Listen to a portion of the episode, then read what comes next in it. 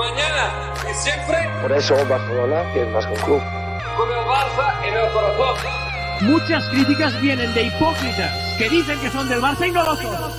Som el millor club del diguin el que diguin. Bienvenidos a Mezcum Podcast, podcast dedicado a cubrir toda la actualidad del Fútbol Club Barcelona. Les habla Rafa Alda, muy junto a Julio Borras.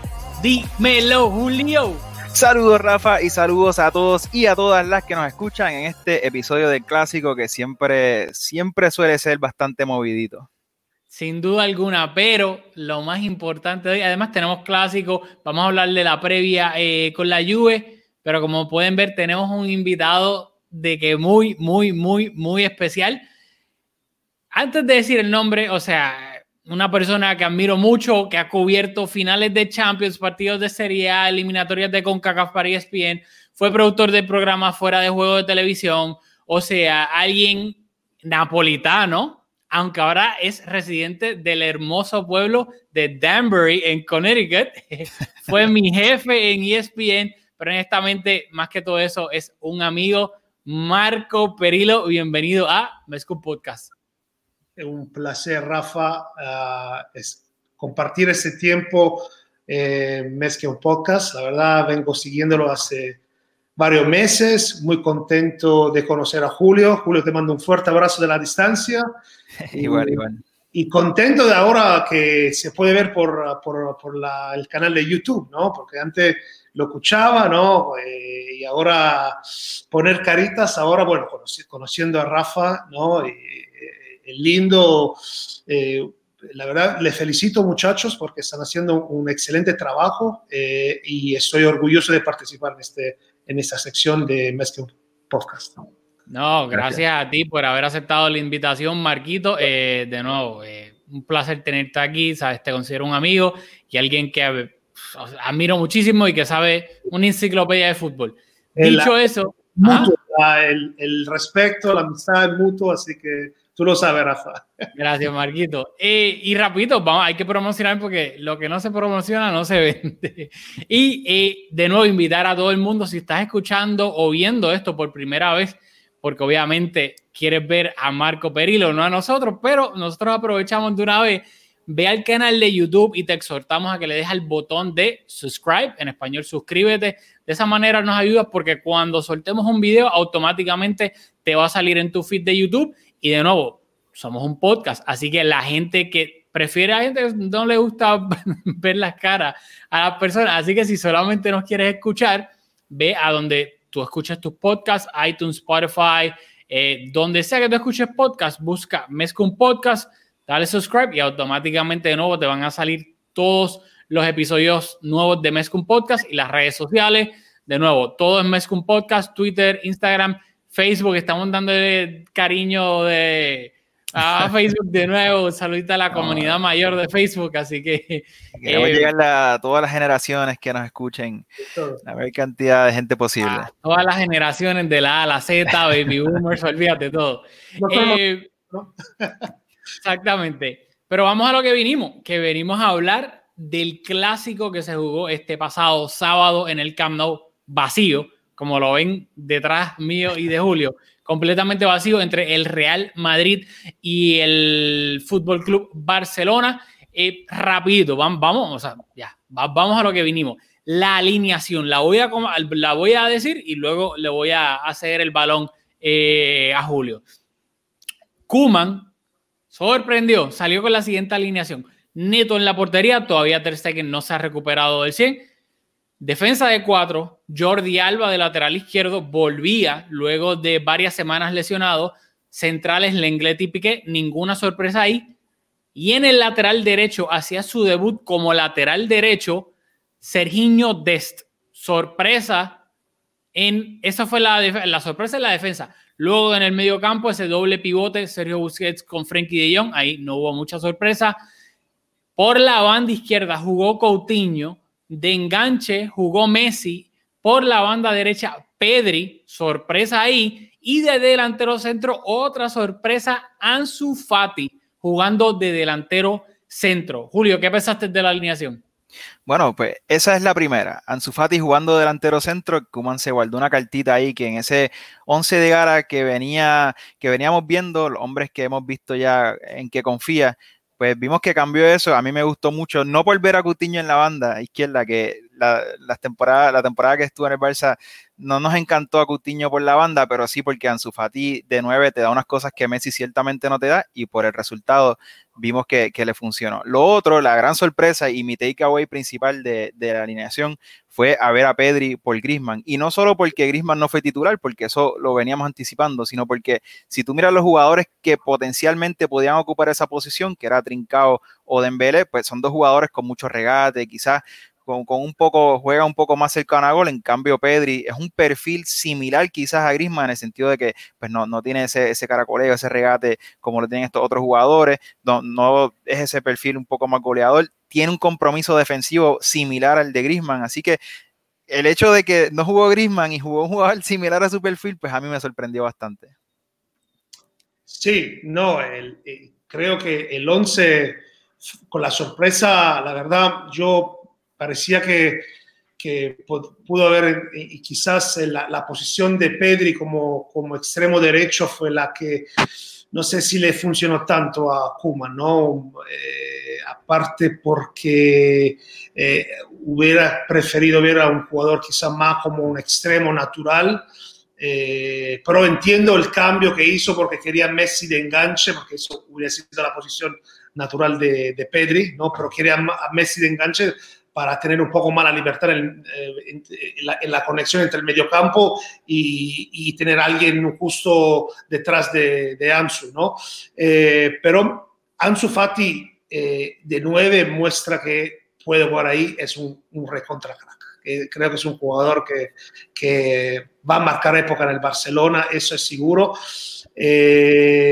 aunque quizá contra el Madrid hubiera sido bueno tenerlo más sobre la izquierda, eh, y ahí quizá al Barça le, va a faltar un 9 como, como lo era Luis Suárez, ¿no?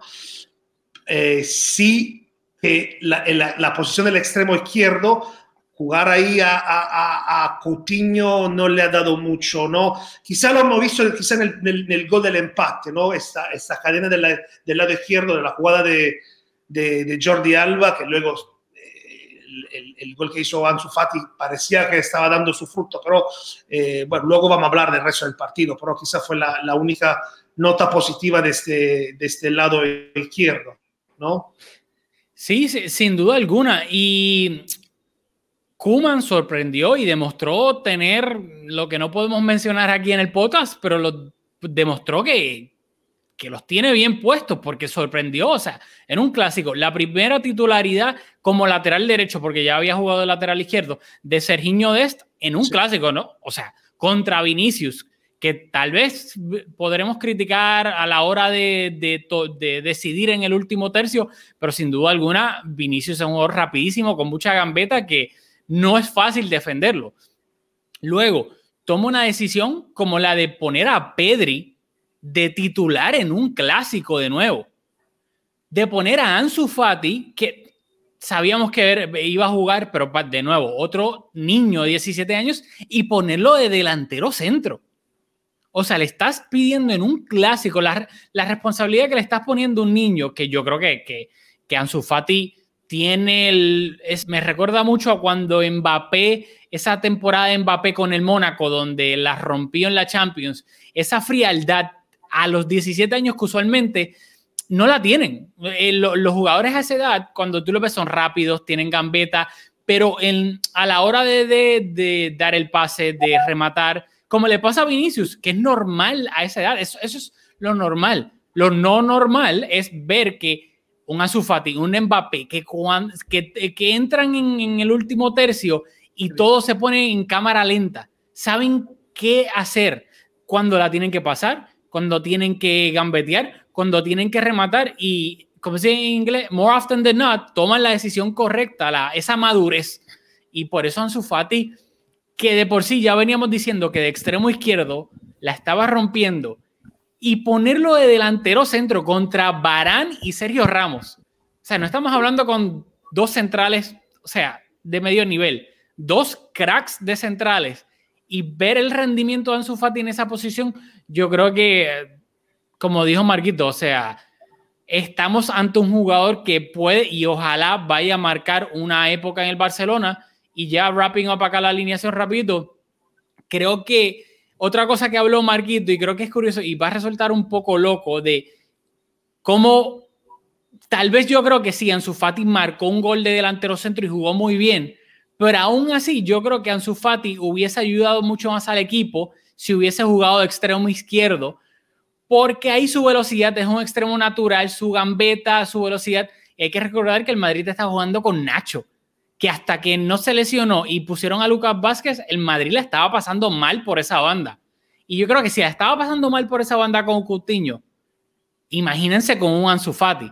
Así que, de nuevo, no se puede criticar porque marcó un gol a Kuman, pero creo que hubiese podido ser aún mejor con Ansu Fati ahí.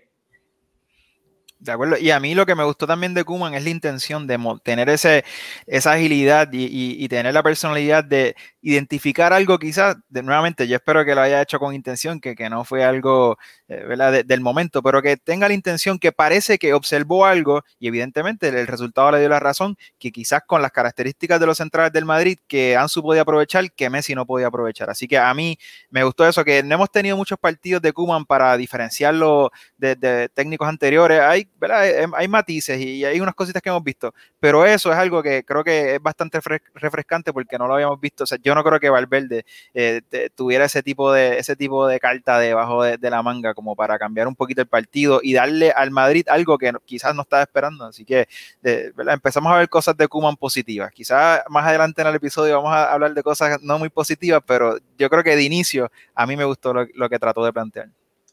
Y creo que Kuman tiene tiene que, hacer, tiene que arriesgar ahora. Creo que es el momento de, poner la sangre nueva ¿no? en el Barcelona. ¿no? Uh, teniendo en cuenta que, que bueno, eh, al final el, clásico se perdió, no son tres puntos, que vamos a ver un poco cómo, si, qué tipo de repercusión puede tener esto más, más, más allá de esto. Pero creo que es un mensaje claro que él quiere el Barça tiene que cambiar, ¿no? Sabiendo que el mercado no fue lo que, se esperaba, ¿no? Eh, pero tener a Pedri, tener a, Ansu ya arrancando un clásico, Serginho Des que ya eh, va a ser el titular, el, lateral derecho titular, ya, ya es oficial, podemos decir, ¿no? Eh, es algo, a ver, estamos hablando de tres jugadores de menos de 20 años. Es impresionante esto, ¿no? Creo que eso es seguramente la, la, nota más positiva de todo esto. Eh, luego, obviamente, Zidane hizo, hizo una, algo tácticamente le dio algo en ese Madrid, porque no es por casualidad que, que, que, Zidane eh, en su partido de clásico siempre le va, le va bien en, en el Camp Nou. Ah, pero más allá de esto, yo creo que Kuman tiene, tiene que arriesgar. Ahora tenemos que ver qué va a pasar con, uh, con, con, Sergi Busquets, porque creo que fue, para mí, el, el, peor en el campo, Sergi Busquets, de, de, de, lo que pasó en el Clásico, en mi opinión. No, y qué bueno, qué bueno que menciona Sergio Busquets, porque eso lo voy a usar para eh, enlazar con, con, Quiero desmenuzar este Clásico y dividirlo en, en partecitas, porque creo que tuvo creo que, que, es un plato que hay, que hay que desmenuzar para tratar de entenderlo bien. Y, vamos a hablar ahora de la primera mitad. Eh, la primera mitad terminó 1-1. Primero anotó el, el, Real Madrid, gol del uruguayo Valverde, y Ansu Fati luego eh, empató el partido para el Barça.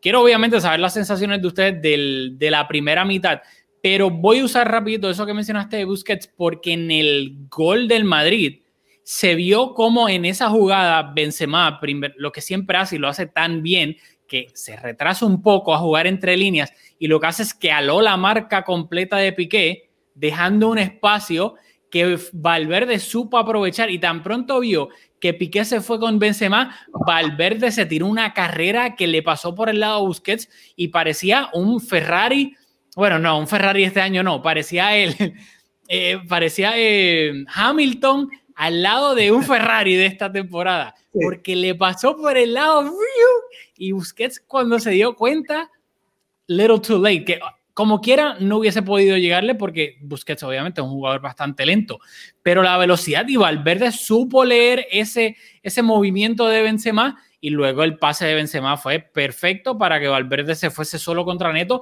y la definición del uruguayo, que fue una definición de delantero centro. Pues a mí, yo, yo, vi el gol un poco diferente y yo voy a defender aquí a Piqué y sé que muchos de los que nos escuchan no, no les va a gustar, pero yo creo que el, este gol no ocurre si Jordi Alba no abandona su posición. Eh, una jugada bastante de rutina, los centrales del Madrid le estaban dando salida al balón y Nacho, el balón le llega a Nacho. Y por alguna razón, o quizás porque, porque Cutiño no estaba cerca para presionarlo, Jordi Alba abandona su posición del lateral y va a presionar a Nacho. Y ese es el comienzo de todo, porque al Jordi Alba abandonar el lateral izquierdo, Asensio hace un desmarque, se va a, su banda, va a, su, a, la banda derecha en ataque, y ahí Lenglet se va con, Asensio. Y ese, el espacio que, mi interpretación, el espacio que, que, aprovechó Valverde no fue el de Piqué, fue el espacio que dejó Lenglet, que estaba pegado a la banda, que Jordi Alba estaba con Nacho, Lenglet estaba con Asensio, y Piqué, pues, Benzema, inteligentísimo, por eso es mi jugador favorito del Madrid, estaba conduciendo el balón, pero con, con, con pausa, interpretando los movimientos de los centrales. Y cuando vio que, que Piqué se quedó con él, ese, que no cubrió el espacio del inglés, sino que se quedó con un jugador que venía conduciendo el balón Benzema, pues ese fue el espacio que Valverde aprovechó. Así que fue una cadena de eventos y lo que dice, yo creo que ni siquiera fue la falta de velocidad de Busquets, es que yo creo que no tuvo la visión de anticipar el, el, el, desmarque de, de, de, Valverde.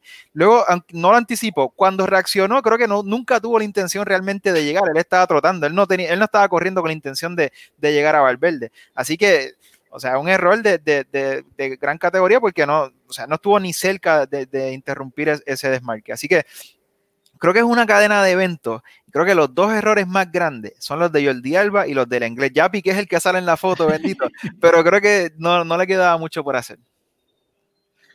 Sí, no, estoy de acuerdo con los dos y, creo que eh, al final creo que hay que, hay que resaltar la calidad de, primero de, de Benzema, que, esa visión que tiene, eh, que podemos decir que es una versión de Benzema cuando jugaba con Cristiano, ¿no? que siempre buscaba al bicho y, de hecho el, jugador que, que, más asistencia le ha hecho a Cristiano, ¿no? Pero por eso yo resaltaría mucho más la calidad en este gol de, de Benzema.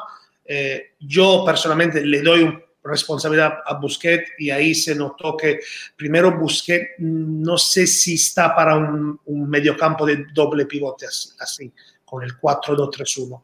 Eh, no es fácil esto. Yo lo, sufro con mi equipo, el Napoli, y por suerte pudimos fichar a un jugador como Bakayoko, que es, que es perfecto para el Napoli. Eh, pero regresando al Barcelona, yo creo que Busquets eh, se van a dar cuenta que va a sufrir en, esa posición. Eh, a lo mejor sería tiempo de poner a Pjanic ahí. Creo que Pjanic eh, ya sabe jugar mejor como, como doble pivote y a su lado va a tener a, a Frankie de Jong, que me parece una, una gran dupla. es que eso que le falta a Busquets ahora, porque Busquets viene de una temporada pasada que fue dura, fue quizá uno de los señalados. Eh, no sé si está para jugar en un mediocampo donde la, la, parte arriba son todos jugadores que, que, quieren driblar, que quieren ir con, más con proyección ofensiva. Ahí donde necesita uno que ahí en el medio que, que, te da equilibrio. Eso, yo creo que la clave aquí es el equilibrio. Y ahí se notó un poco de, de muestra que el Barça le falta un poco de equilibrio en el medio campo. Eso es mi opinión. Sí, yo estoy de acuerdo contigo, porque para mí lo de Busquets es preocupante en el sentido de que él nunca ha sido un jugador rápido, siempre ha compensado con su buen posicionamiento y que nunca perdía el balón, o sea, literalmente nunca lo perdía. Y en las últimas temporadas, la última, esta, lo hemos visto un Busquets perder balones que nunca lo veíamos perder, hacer pases tontos que nunca los hacía y por ende cuando pierde un pase o hace un pase mal, perdón, que él no solía hacer, pues ahora al tener que correr hacia atrás, físicamente no va a pasar. Y yo, Julio dijo que estoy de acuerdo también en eso, que él nunca tuvo intención de, ni siquiera tratar de, de agarrar a Valverde. Pero sí, yo creo que nunca tuvo la intención porque sabía que nunca le iba a llegar. Así que dijo, olvídate, se fue. Too late, too late, ya no lo voy a atrapar. Por ende que, y yo creo que eso ha pasado con Busquets, obviamente hay más razones, pero especialmente cuando el Barça en partidos de Champions, que el otro equipo tiene jugadores tan ya jóvenes, ah, inclusive en el medio campo técnicos, pero rápidos también. Busquets ya llega a un punto en que yo creo que la velocidad del partido se ve superado. Lo pasó en Anfield, pasó en contra el Bayern. Obviamente no es él el único responsable, hay más, pero especialmente él, cuando tiene un Wijnaldum al lado, un Jordan Henderson, que obviamente no son técnicamente no son mejores jugadores que él, pero físicamente ya el fútbol va a una velocidad que ya él físicamente no tiene tiempo para reaccionar contra el Bayern, ni se digan con Goretzka cuando tienes a, a Müller, a Nabri por un lado, a todo, como que el fútbol ya le, le, le va una velocidad más rápido de lo que ya su cuerpo puede aguantar, pienso yo, y creo que va a ser interesante ver cómo a través de la temporada eh, Kuman gestiona Pjanic, esa, entrada de Pjanic junto a Frenkie o inclusive ver si en algún momento de la temporada le da cabida, algo que Julio ha mencionado bastante y quiere ver a Leñá en ese doble pivote junto a Frenkie o quién sabe si Ricky Push de alguna manera en algún partido termina siendo una opción. Eh, y rapidito, voy ahora entonces al gol del Barcelona. Fue la típica jugada que vemos siempre. Messi pase largo a Jordi Alba por la banda izquierda, centro y luego Ansu Fati. Quería decir, entre, entre Sergio Ramos y, y Barán, define, pero define con el borde, o sea, con, con la parte interior de la pierna del pie derecho hacia el segundo palo, que no le dio chance alguno a Courtois a tratar de hacer el parador, porque es que no pudo. O sea, la definición, y que eso no se está hablando tanto, pero la definición de Ansu Fati de primera, para los que ahora nos están viendo en YouTube, de en vez de patear el primer palo al muñeco, de girar el tobillo y ponerle el segundo palo, para mí es literalmente de crack absoluto. Sí, yo creo que es un gol que te marca el nivel de Jordi Alba, que para mi criterio y para el de muchos, porque yo sé que muchos de los que nos escuchan, y particularmente por los grandes errores que ha hecho Jordi Alba en la Liga de Campeones, pues ya, ya no les gusta mucho. Pero es un jugador que pierde su posición o, te comete un error que te cuesta un gol, pero para mí, en la, o sea, luego de Dani Alves, en cualquiera de las dos bandas, ningún jugador es tan contundente como Jordi Alba por, por lo incisivo que es en, su, en sus carreras, por, la calidad que tiene eh, al central, porque hay muchos jugadores que llegan al espacio y luego el pase no es tan bueno. Así que Jordi Alba realmente eh, te, condiciona de algunas maneras, pero en esta ocasión, pues la, asistencia espectacular como nos tiene acostumbrado y como tú reseñas, Rafa, de Ansu Fati. O sea, la definición espectacular, pero yo me quedo lo más bonito para mí del gol porque es algo que a mí me encantaba Suárez, pero Suárez no lo hacía y me encanta Messi, pero Messi marca sus goles de manera diferente, escoge sus momentos y llega a un área y espera el balón y con la colocación pero ese desmarque y ese, la manera en que llegó el balón, como le llevó los movimientos de los centrales, la capacidad física para llegar a ese espacio, yo creo que eso es algo refrescante porque en el Barça desde, desde Villa quizás no teníamos un, 9 así.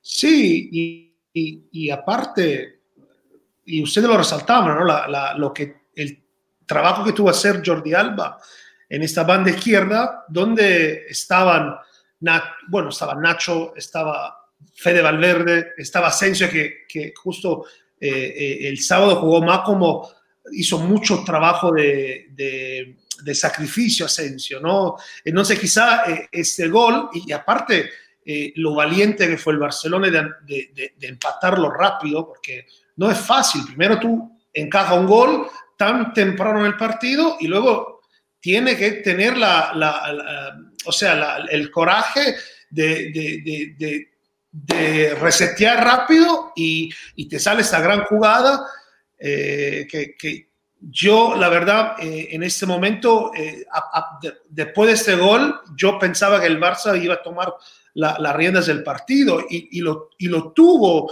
en el primer tiempo. Quizá después de ese gol, más ocasiones para tratar de, de, tomar la ventaja, ¿no? bueno, el, el paradón que, hizo, que hizo Courtois sobre Messi en esta jugada, justo 20 minutos, de, 15 minutos después lo muestra, ¿no? Luego, obvio, vino otra atacada de, Neto, que también fue figura en el partido, Neto, que se el Barça en varias ocasiones, ¿no?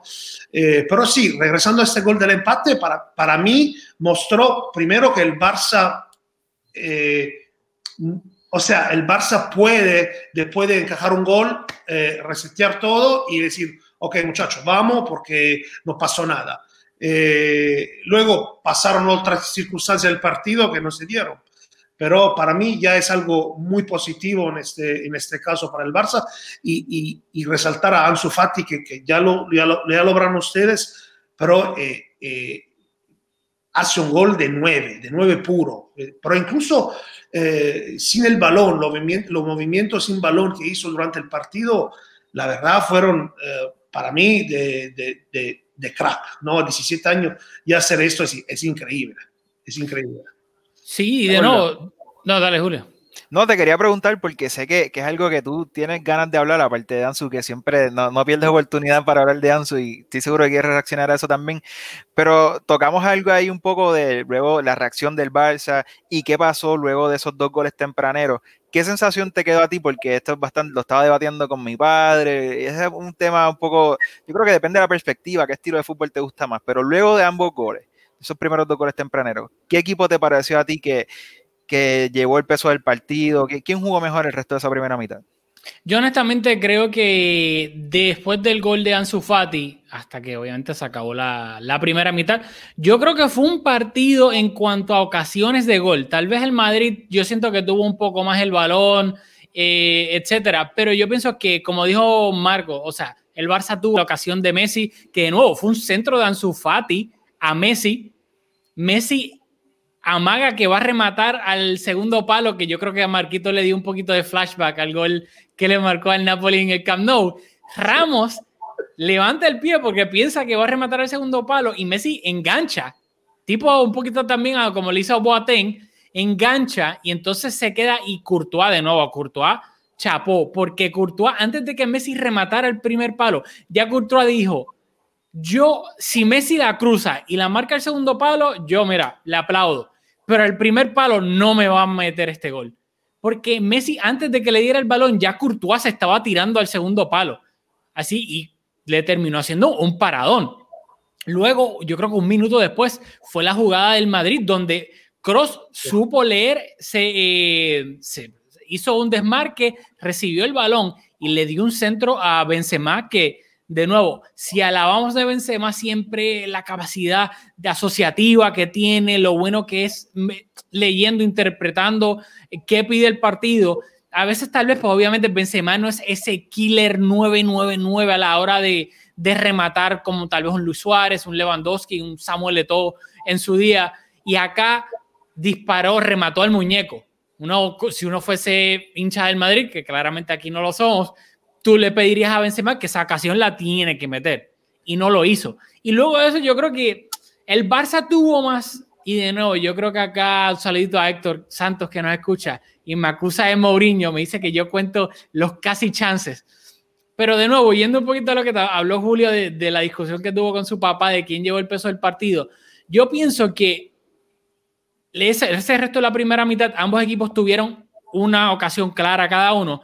Y luego a mí lo que yo llamo esas ocasiones que huelen a peligro, pero que tal vez no necesariamente terminan con un remate a puerta como tal, pero tal vez el equipo está atacando, dan un pase filtrado que llegue el lateral a, la línea y va a tirar el centro en el último momento y llega el central y la bloquea y la despeja para un córner. Y para mí el Barça daba más esa sensación de que estaba atacando, Jordi Alba la tocaba, se giraba Frenkie, etcétera.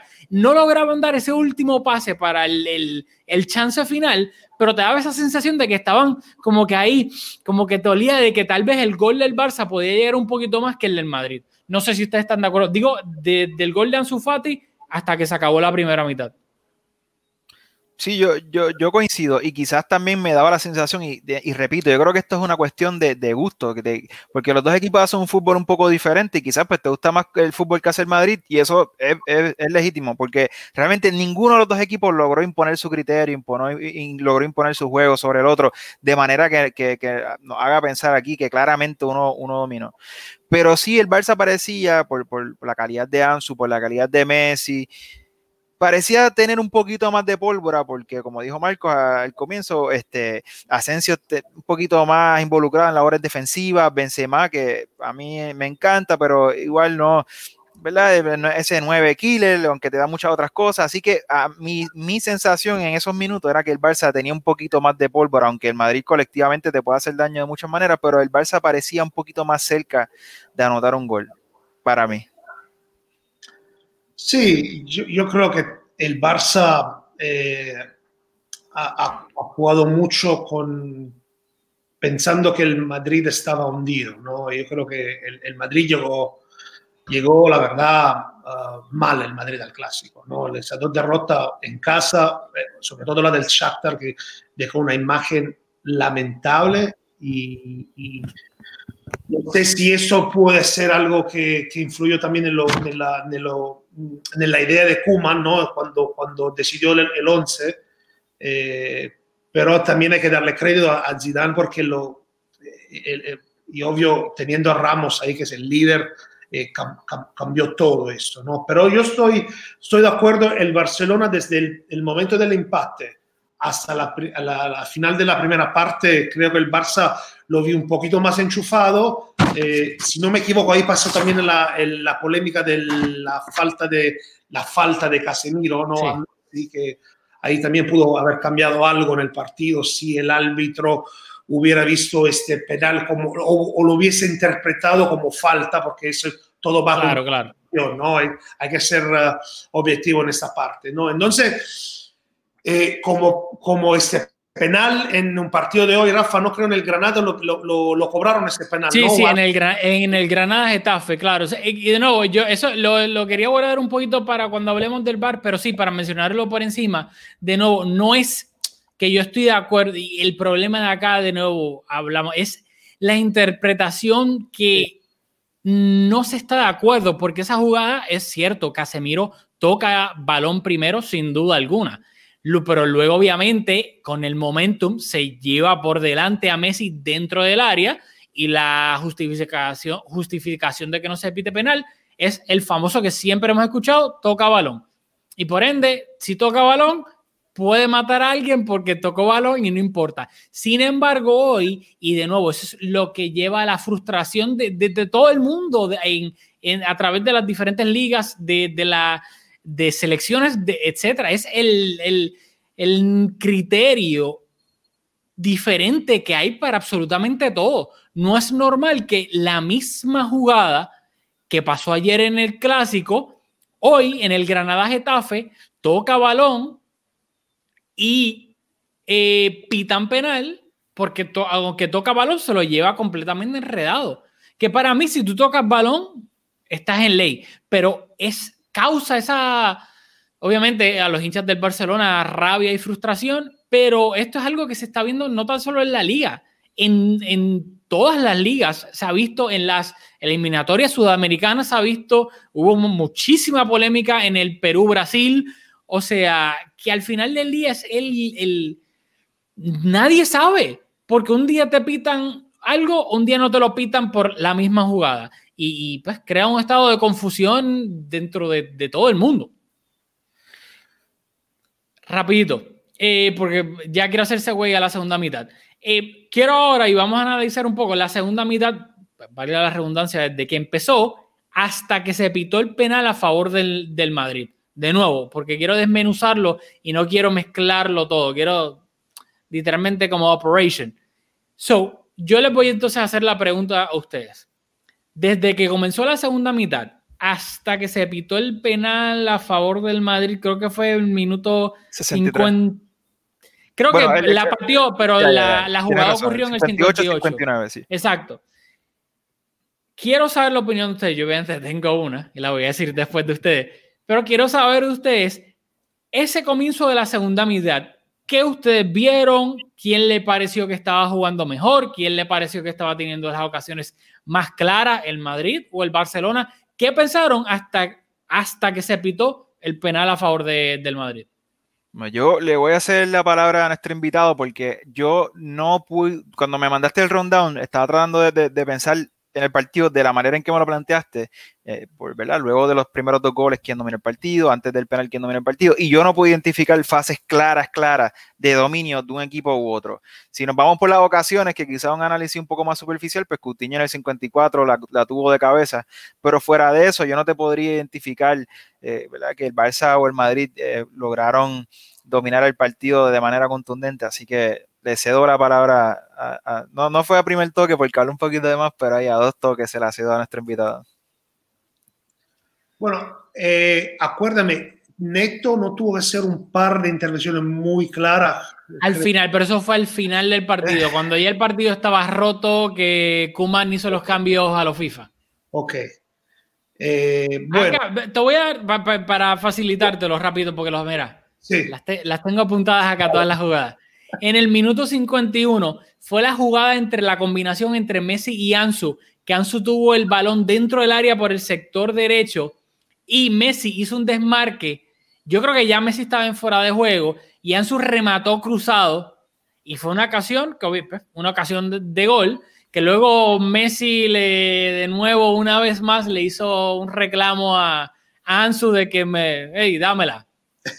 En el minuto 52 fue otra ocasión que fue un centro de Jordi Alba. Ansu venía haciendo el desmarque al segundo palo, pero el centro de Jordi Razo fue un poquito largo y Ansu no le llegó. Y luego la que dijo Julio en el 53-54, centro de Ansu Fati, de el nombre común, Ansu Fati aquí estuvo en absolutamente todo. Centro de Ansu Fati a Coutinho el segundo palo y Coutinho remata a Bocajarro, trató de picarla a ese primer palo, pero la, la mandó fuera. Esas fueron las tres ¿no? Si las quieres hasta, contar tres ocasiones. Y hasta ese momento, Courtois había hecho tres paradas y Neto dos.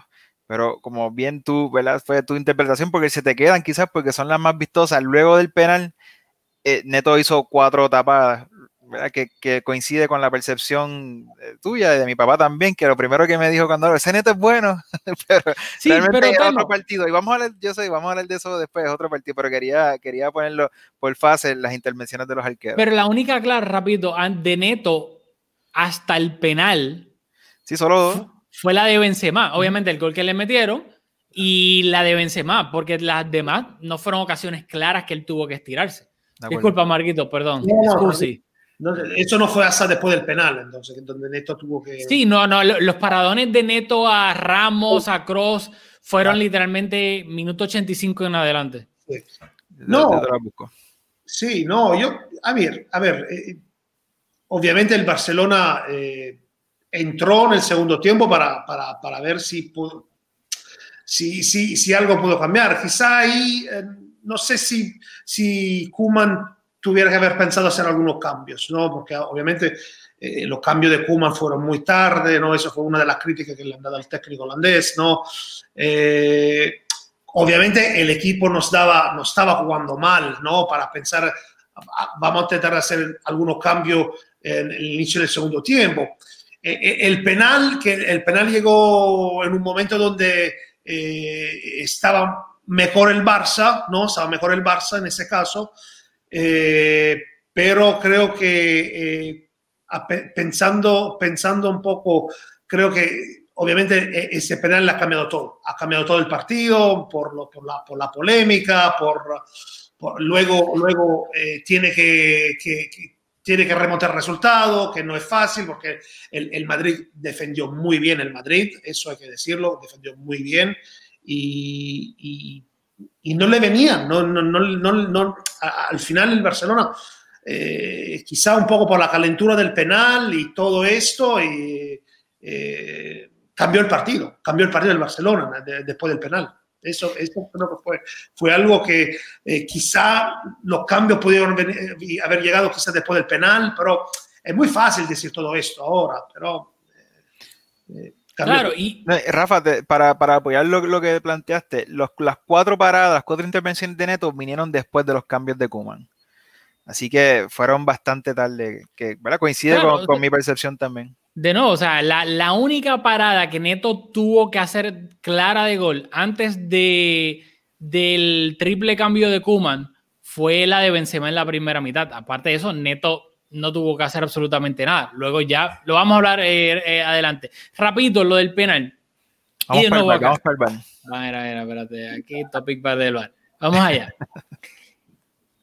la, la jugada que para bien o para mal, depende de tu punto de vista, eh, lo, que, lo que podemos estar todos de acuerdo es que el- hubo un antes y un después del partido gracias a esta jugada.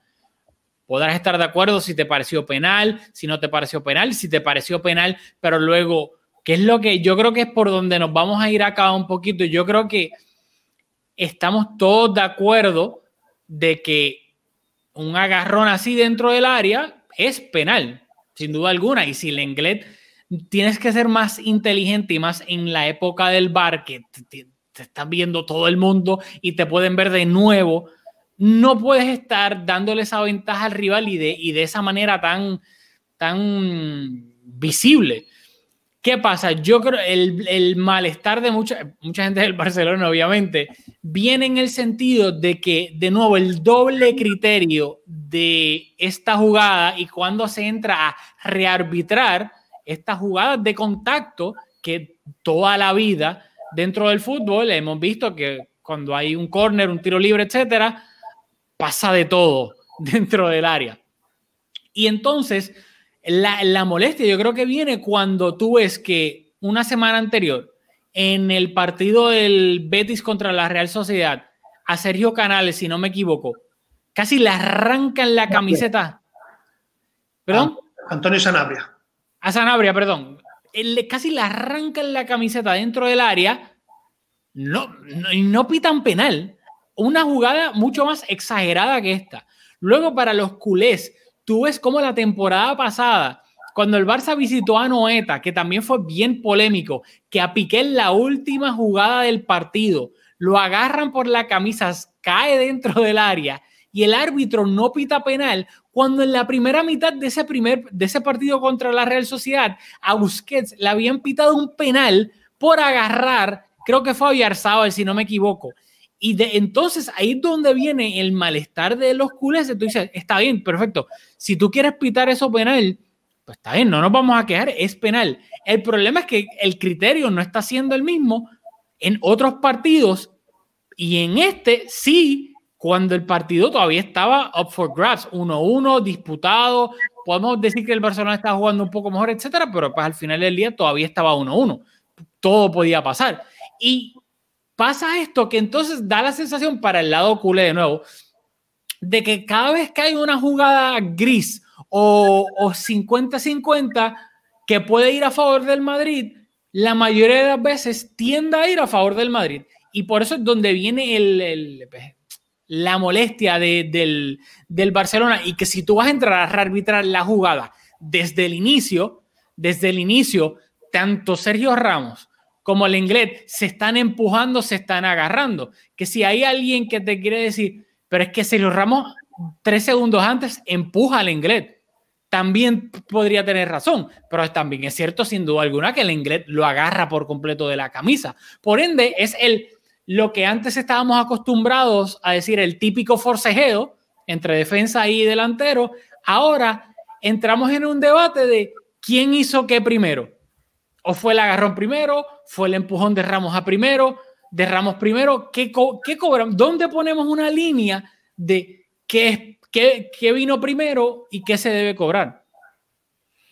Bueno, yo, yo tengo sentimientos similares a los tuyos, pero para mí es un poco peligroso ponernos a, a irnos atrás a, buscar el criterio de un árbitro diferente en otro contexto, en otro partido. Al agarrón de, del Betty contra el agarrón de este fue similar. Para mí es un poco peligroso porque cada partido tiene su historia, cada partido. Tiene, su, tiene sus momentos.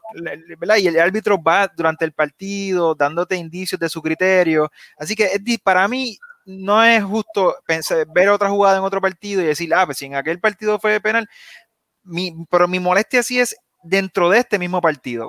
Para mí, ni el penal de Casemiro a Messi fue penal, ni, el de, ni la jugada de Casemiro a Messi fue penal, ni el agarrón del inglés a Sergio Ramos fueron penal. Fueron dos jugadas de contacto dentro del área, de jugadas, de rutinas del fútbol. Ahora, si tú pones como criterio la jugada de Casemiro a Messi no es penal, donde hubo contacto, o sea, contacto en el área no es penal, pues el agarrón de camisa no puede ser cumplimiento estricto. ¿ah? Agarrón de camisa penal.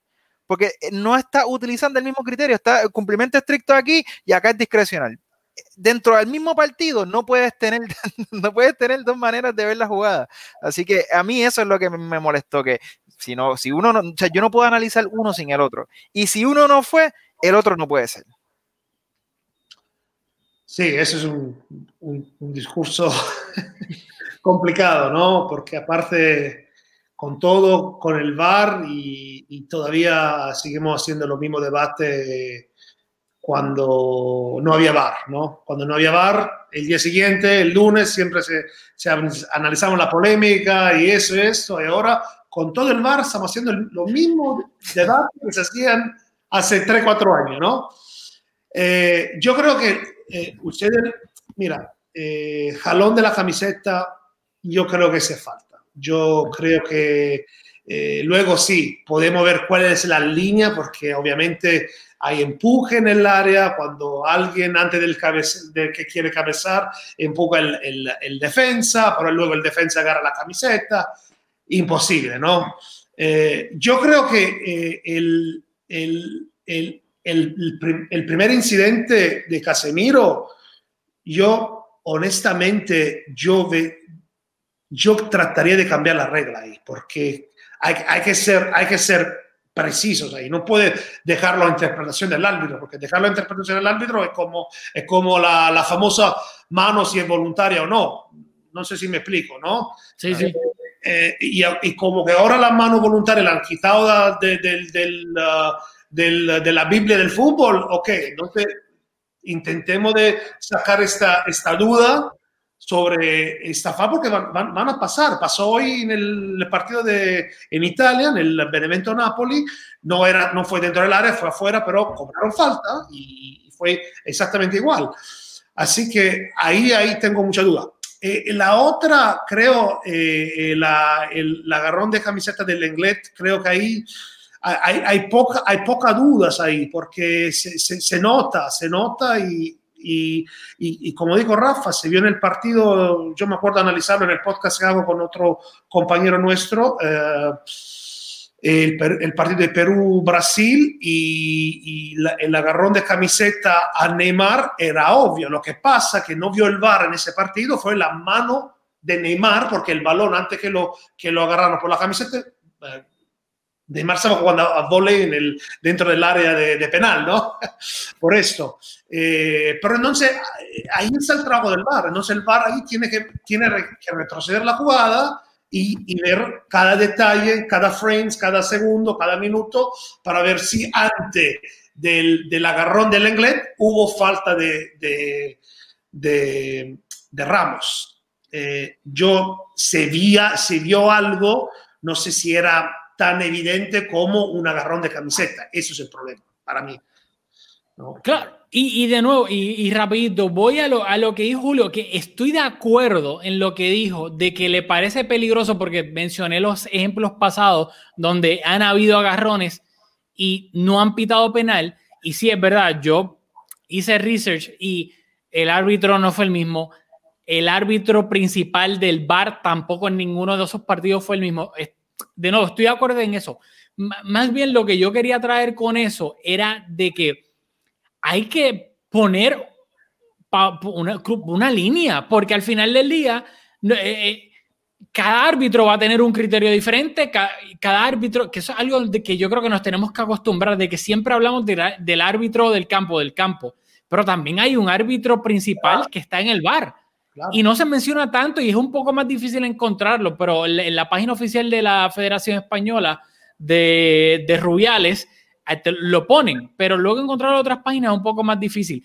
Pero al final del día, pues no, tiene que haber un criterio, porque no puede ser que de partido en partido, dependiendo de qué árbitro esté en el campo, qué árbitro esté arriba en el en, arriba no en el bar, en, en, en Las Rosas, en Madrid, que dependiendo de quién va a haber un criterio diferente de exactamente la misma jugada, un agarrón dentro del área por la camiseta y no puede ser que dependiendo del árbitro que esté en ese partido, en el campo y en el bar, un, día, un día va a ser penal y otro no va a ser penal.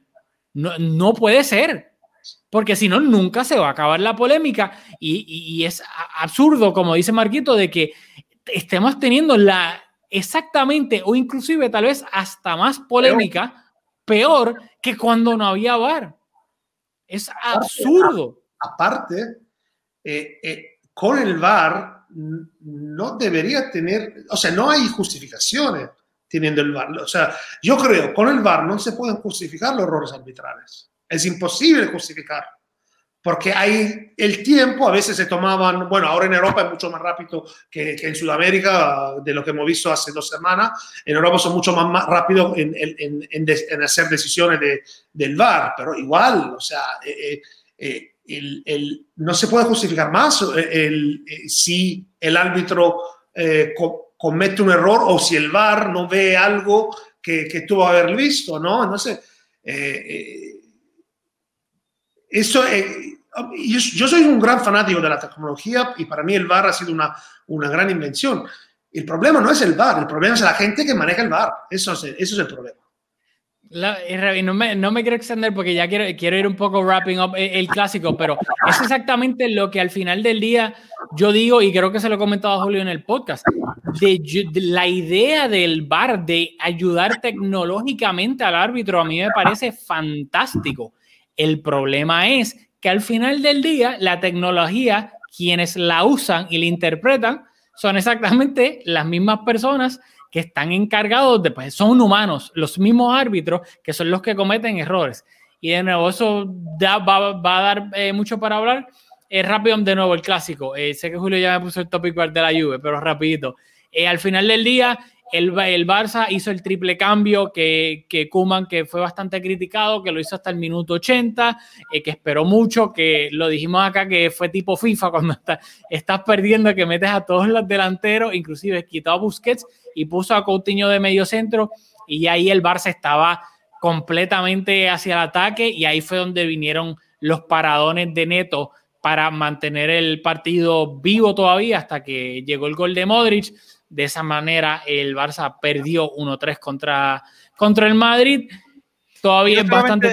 Tenido, perdóname, Rafa, que sé que, que, vas a pasar y no quiero que, que, se me escape, que a mí me encantó. Se tardó 20, casi 20 minutos después del gol de, de, del penal de Sergio Ramos, que anotó Sergio Ramos, para hacer los cambios. ¿ya? Y eso quizás ahí hay un poquito para mejorar. Pero también, sigo usando la misma palabra, pero es refrescante que Kuman tiró toda la carne al asador, o sea, jugadores que no habían tenido ningún tipo de protagonismo, pero si tú eres delantero, necesitamos un gol. Y es, es algo que hemos visto que hay veces que hay técnicos en el Barça que prefieren perder 2-1, mantener, ¿verdad? No, no, no, tener ningún punto, pero mantener la óptica y la percepción de que no estamos tan mal. Pero Kuman dijo, o sea, yo prefiero tratar de buscarme un punto y perder por, una, por un resultado más abierto que, se, que seguir con cosas, que, que, poner a, jugadores que no sean de perfil tan ofensivo y, tener por lo menos la opción de anotar un gol. Así que eso de Kuman se lo aplaudo porque, de nuevo, es algo que parece sentido común a veces, pero uno cuando está en esos zapatos, pues eh, pesa mucho el escudo y los técnicos tienden a ser más conservadores. Así que me encantó, me encantó que Kuman hizo todo lo posible. Pues vamos, vamos a ver si rescatamos un puntito aquí eso a mí me encantó. Sí, y se vio eh, rápido que tan pronto Kuman hizo ese triple cambio y quitó a Busquets y luego al final quitó a Sergi Roberto, a, a Jordi Alba, sin lateral izquierdo. Tú, claramente tú sabías, esto no se va a acabar 1-2. O el Barça no. empata o le meten el tercer gol o inclusive 1-4. Y yo no tengo problema con eso. No, y al final del día, de nuevo, aquí no hablamos malo, pero Kuman si algo demostró Kuman en este clásico, la personalidad. La personalidad así gigante que tiene Serginho Dest, Pedri, Ansu Fati y Ansu Fati de delantero centro y luego el triple cambio al final, que de nuevo, como dijo Julio, parece sentido común, pero al final del día los técnicos prefieren perder uno o dos para luego decir, no, estuvimos cerca a y no actually tratar de ir a, por ese empate porque te puedes exponer a que te ganen 1-3 o 1-4 y luego lo que se va a ver en el score sheet va a ser, ah, Kuman perdió 1-4. Lo que se va a hablar de aquí en adelante. Así que Kuman de nuevo, chapo, chapo. Bueno, ahora le paso la página porque me, me, confieso, y aquí somos bien honestos, yo no veo la Serie A, no tengo, no, no, tengo nada que aportar, ningún comentario inteligente, así que queremos hacer una previa, quizá un poco breve, pero del partido de Liga de Campeones ante la Juventus, así que les cedo la palabra a ustedes dos, que son los que se me consta que dominan esto bastante bien. Bueno, Marquito, yo voy aquí a hacerle el segue a Marquito, eh, que obviamente es un experto en la Serie A. Yo he visto casi todos los partidos de la Juve esta temporada, lo venía hablando con Marquito, lo, las diferentes variantes. Lo, lo, yo creo que obviamente lo, más importante es que todavía no se sabe al 100%, pero es poco probable que Cristiano Ronaldo llegue a jugar el partido porque le dio coronavirus y la UEFA tiene unos protocolos que si no me equivoco son que tiene que dar negativo cuatro días antes del partido y todavía no se sabe a ciencia cierta, pero lo que se rumora es que no va a llegar. A eso añadiéndole que los tres centrales titulares, porque la Juve juega con defensa de tres, están lesionados. Chiellini se lesionó eh, la, en Champions eh, contra con, el Dinamo. Correcto. Hoy se lesionó Bonucci contra el Verona. Contra el Verona. De sí. está volviendo de una lesión que lo ha tenido fuera varios meses, pero no va a estar listo para el partido contra el Barcelona. Así no. que la Juve hoy terminó y te lo... ¿Perdón? Le quedan tres semanitas de lista a lo mejor. Voy a, a, decir los tres centrales y, de nuevo, y te cedo todo el balón, Marquito, te dejo de cara a gol. De Mirel, Danilo, Danilo, ex Real Madrid, ex Manchester City, y Frabotta. Frabotta, correcto. Frabotta. Así terminó Pirlo. Esos tres centrales, bueno, tres defensas jugando en eh, de esos puestos. Marquito, habla, háblanos de la Juve todo lo que tú quieras. ¿Qué, qué, ¿Cómo tú ves a la Juve en estos momentos? Mira, la Juve está en un periodo que ellos mismos no lo han declarado, pero es un periodo de transición. ¿No? ya asumiendo a Pirlo como técnico, alguien que nunca ha entrenado en su vida, no creo que ha a su, a su, al equipo de su niño en su vida, tiene que ser considerado un equipo en transición, ¿no? Y, y, y, un poco raro decirlo, ¿no? Pero es así, porque si tú ves la, la, la alineación de la, de la Juventus y lo que tiene en el banco, eso hay como jugadores... Uh, novatos. O sea, Fabrota, bueno, que lo hizo debutar Sarri, pero Fabrota, eh, que es un, chico que tiene perspectiva y yo creo que eh, en un par de años lo vamos a ver en la selección italiana. Luego está, bueno, está Kulusevski, que es un crack, pero tiene 20 años Kulusevski. Eh, luego está, hoy jugó, uh, entró en el minuto 90 un, chico albanés que se llama Virioni. También está un chico del banco que se llama Portanova, eh, un chico belga que se llama Dauda Peters, otro chico que se llama Rafia, o sea, luego, sin olvidarnos de McKenny, el jugador estadounidense, que también tiene un 20, eh, son todos jugadores entre 20 y 22 años, ¿no? O sea, es un equipo completamente uh, en transición, ¿no? Eh, luego, sumamos lo que Cristiano, que todavía no se sabe si va a llegar al partido. Ojo que la, eh, los protocolos web han cambiado, eh, no han sido uh, todavía, pero eh, me, han, dicho algún uh, periodista que, que, Cristiano, si da negativo uh, el martes, puede jugar el miércoles. Así que eh, todos a la espera de saber si Cristiano da negativo el martes, ¿no? Eh, eso lo sabían los clubes, porque de hecho eh, Bastoni del Inter, que había dado positivo el 16 de, diciembre, de, octubre, eh, luego dio positivo un día antes del partido del Inter contra el, el uh, y, pudo jugar. Así que ha cambiado esto. Pero bueno, eh, la, la, Juve, eh, no sé, yo creo que la Juve primero va a tener problemas para poner un 11. Yo tampoco me, no, no, no, estoy seguro si Pirlo va a poder hacer la línea de tres con Danilo, con uh, Demiral y con Fabrotta no estoy seguro, no sé si le conviene o si le conviene hacer una línea de cuatro. eh, que lo hizo contra la, el Kiev, que jugó con 4-4-1-1. Eh, todavía tiene a Cuadrado, tiene a... Puede jugar con, uh, con Fabrotto como lateral izquierdo, Cuadrado como lateral derecho, y luego a lo mejor pone a Danilo y a, y a Demiral como, como zagueros, ¿no? Eh, pero tiene, tiene, mucha, tiene muchas interrogantes uh, Pirlo ahora muchos interrogantes, ¿no? Porque si vuelve Cristiano, luego ¿qué hace? Sienta a Morata, sienta a Dybala, sienta a Kulusevski, eh, ahí tiene que pensarlo, lo tiene que pensarlo bien, porque eh, esas lesiones vienen en, en, un momento bastante crucial. Fíjate que el, el, la Juventus en Serie A tiene nueve puntos de cinco partidos, pero eh, hay un partido que lo ganó, uh, lo, ganó al Napoli por escritorio. Eh, no, si no tenía este, este, tres puntos, la Juventus en cinco partidos hubiera hecho seis puntos, que es un poco raro por la Juventus. ¿no? Entonces, no sé, veo una Juve mmm, que, yo creo que el Barça puede ir a Turín y, y puede sacar los tres puntos. Sí, yo lo veo el Barça en ese momento favorito. Eh, si juega poco como jugó en el clásico, pero con más intensidad, yo creo que en Turín le puede hacer mucho daño a la Juventus. Sí, sin duda alguna. Yo, de lo que he visto de la Juve, estoy de acuerdo y más que la Juve llega a este partido, especialmente en defensa, en cuadro.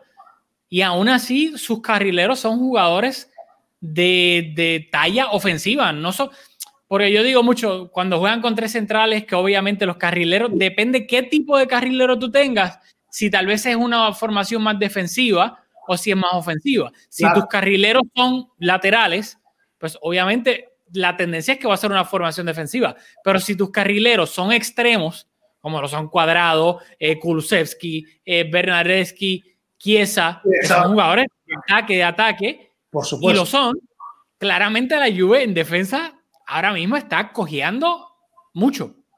Claro, porque la idea de la Juve es de tener a ese jugador con más proyección ofensiva, pero tener atrás tiene a Chiellini, a Bonucci y a Delito, a Demiral, y en este caso hay que darle mucho crédito a, a Danilo porque para mí es una de las gran, de las sorpresas más positivas de, una de las sorpresas positivas de Pirlo, ¿no? Junto a, a, Kulusevski, ¿no?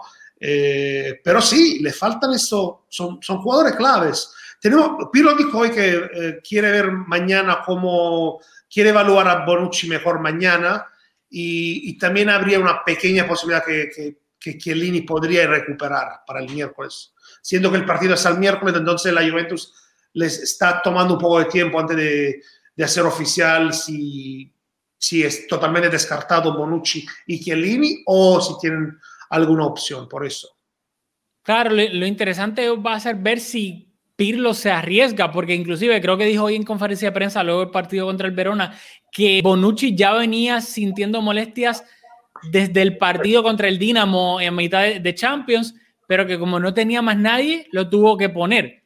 Así que, y Chiellini, si lo traen antes de tiempo, un Chiellini que la temporada pasada se perdió muchísimos partidos, que ya tiene una edad para ser futbolista, estás poniendo en riesgo la Serie A por un partido contra el Barça que de verdad vale la pena arriesgar con Bonucci y Chiellini para que luego se te lesionen y estén fuera un mes, dos meses. En un grupo accesible, muy accesible. Claro, que al final del día, si no terminas primero, vas a terminar segundo, como quieras. Sí. Pero terminar ¿Qué? segundo pues, es un problema. ¿no? Podemos... Claro, sí, pero. Igual. Pero claro, pero dentro de todo va a ser que, que Pirlo ponga una balanza que vale más tratar de, de ganar el grupo o arriesgar a Bonucci y a Chiellini y que los pongas de titular, te duren 20, 25 minutos y ya gastaste dos, dos cambios, luego te afecta en la Serie A, que, que va a ser interesante ver cómo, cómo Pirlo tácticamente, bueno, bueno decide tomar eso. ¿no? Son lesiones musculares, ahí te puede, puede tener recaídas. ¿no? Claro, claro. Es fácil tomar, tener recaídas. Claro. Y luego arriba, ya acá terminando un poco, no sé qué piensa eh, Marquito. Yo creo que eh, muchos culés, obviamente, no han visto a Kulusevski, que antes estaba en el Parma. Yo no, yo tampoco cuando estaba en el Parma no lo venía. Marquito sí, obviamente lo había visto en el Parma, pero esta temporada lo vi por primera vez con la Juve y a mí me, me impresionó muchísimo porque lo he visto jugando arriba junto a Cristiano. Lo he visto de carrilero, tanto por la derecha como por la izquierda. Y es un jugador que yo, yo no lo sé, porque de nuevo en el Parma no lo veía. Rápido, gambeta, y cuando está en el borde del área, el remate al segundo palo, mira, Chef Kiss, lo No. tiene, o sea, el Barça tiene, no lo puede, de nuevo, no se puede, los centrales o quien esté frente a él, no se pueden quedar mirándolo, tienen que salirle porque tiene la capacidad de sacar un remate con mucha puntería y marcar desde fuera del área. Claro, aparte físicamente Kulusevski es una bestia, ¿no? Eh, 20 años, eh, puede correr para kilómetros y kilómetros y sabe que Kulusevski es una, lo ha descubierto el Atalanta. De hecho, el Atalanta lo descubre, él juega una temporada con el Atalanta, luego porque tenía todo este equipazo que tiene el Atalanta, no tenía lugar para Kulusevski y lo mandó, lo mandó seguido al Parma la temporada pasada y ahí fue cuando la Juve, porque Kulusevski explode la temporada pasada y la Juve 40 millones y al Parma, al, al Atalanta los 40 millones, no al Parma, el Parma nada más no tenía ningún derecho, tenía nada más, eh, estaba cedido y no, la verdad, la, eh, esa Juve está, está, pensando al futuro, la Juve, ¿no? La Juve ya está pensando al futuro porque, porque sabe que de un momento a otro los jugadores tuvo que vender a, a Kedira se tiene que ir, se fue el Pipita Higuaín, creo que es el último año de Cristiano, luego hay que ver si quiere renovar o no, pero eh, ya la Juventus está pensando al futuro, ¿no? Y, lo, y los jóvenes son buenos, pero, a ver, eh, hay, que, hay que darle tiempo, ¿no? Sí, y, y, ya yo creo que lo, lo, último para ir terminando, yo creo que no, analizando la plantilla de la Juve, que puede llegar al partido, yo creo que obviamente defensivamente el Barça, el Barça le puede hacer mucho daño a la defensa de la Juve, pero también la Juve, y creo que, ojo, si este partido no se convierte en un toma y dame, porque la Juve tal vez dice, sí, vale, me vas a marcar goles, pero yo te voy a marcar goles, porque ofensivamente la Juve con Cuadrado y con, ponle, Chiesa o Bernardeschi por las bandas, Dybala de enganche, y frente a él, Morata con Kulusevski, es un equipo que te puede atacar y te puede causar mucho daño. Así que al final sería bastante como ¿ves? fanático si termina siendo eso, un, to un toma y dama, un idioma, como dos boxeadores que nadie se está defendiendo y es simplemente quién pega más duro. Sí, sí, no puede ser. Pues podemos quizá ver algo que hemos visto en el clásico el sábado, ¿no? Eh, de, de, algo parecido. Eh, no sé si Pirlo se la quiere jugar así, ya que está jugando en casa, pero nunca, nunca sabe. Yo creo que eh, en este caso, eh, no sé si Juventus tiene mucho que perder en este caso. No, todo depende de si quién llega, cómo llegan los jugadores y si eh, Pirlo puede ser un, un, un once uh, que le pueda dar pelea al Barcelona, ¿no? Sí, sin duda alguna. Eh, ya uf, llevamos una hora y ocho minutos aquí. Eh, excelente análisis de la Juve, Julio. Eh, este, nada, nada, los que saben. No, no, eh, Marquito, primero que todo, bueno, antes de darte las gracias, nosotros acá tenemos una costumbre en el podcast que es para darle una recompensa a las personas que estuvieron escuchando una hora y nueve minutos del partido, de que nosotros ponemos un hashtag y es de un jugador de lo que puede ser jugador, directivo, entrenador, quien sea. Y simplemente decimos el jugador o la persona de este episodio es hashtag quien sea, Gaetanino o lo que sea. Y al final la gente en Twitter nos escribe su comentario de lo que pensaron del podcast, del partido, lo que sea, y también ponen el hashtag y de esa manera nos dejan saber de que escucharon o vieron hasta el final. Como tú eres nuestro invitado, te vamos a dar el privilegio, y entre comillas para los que nos ven, gigante, de seleccionar el hashtag de quien tú quieras del relacionado al Barcelona como sea. Puede haber presidente, entrenador, jugador, un jugador italiano que estuvo en el Barça, como tú quieras. Quien sea, escoge un nombre y ese va a ser el hashtag de este episodio. Bueno, yo creo que eh, siendo un podcast del Barça, eh, yo creo que este, tengo el honor de elegir un hashtag, yo diría hashtag Messi Goat, ¿no? Creo que yo me, Messi es el mejor del mundo, eh, es uno de los mejores de la historia. Eh, y, ¿Es mejor que Maradona? ¡Eh! Maradona hizo ganar a mi equipo, le dio dos, dos títulos y por supuesto va a estar arriba, pero creo que justo después está, para mí está Messi. ¿no? Y, y no creo que es ninguna nada en contra de este gran jugador legendario que ya es Messi. Nada más que Maradona hizo ganar a mi equipo, eh, por eso lo pongo el escalón por encima de todo, pero justo después está, ahí está Messi y por esto eh, es un honor para mí poner el hashtag uh, Messi Goat. ¿no? Pues ya saben. no te vamos a refutar eso aquí. hashtag Messi Goat. Y pues de esa manera, de no, mil gracias a ti, Marquito, por cedernos de tu tiempo para grabar este episodio. Sabes que te quiero un montón. Yo te quiero. Muchas gracias por, muchas gracias por estar acá, impartir tu conocimiento futbolístico con nosotros y con la gente que nos escucha y ahora pues obviamente nos ve. Así que espero que obviamente en el futuro se, se pueda dar de nuevo.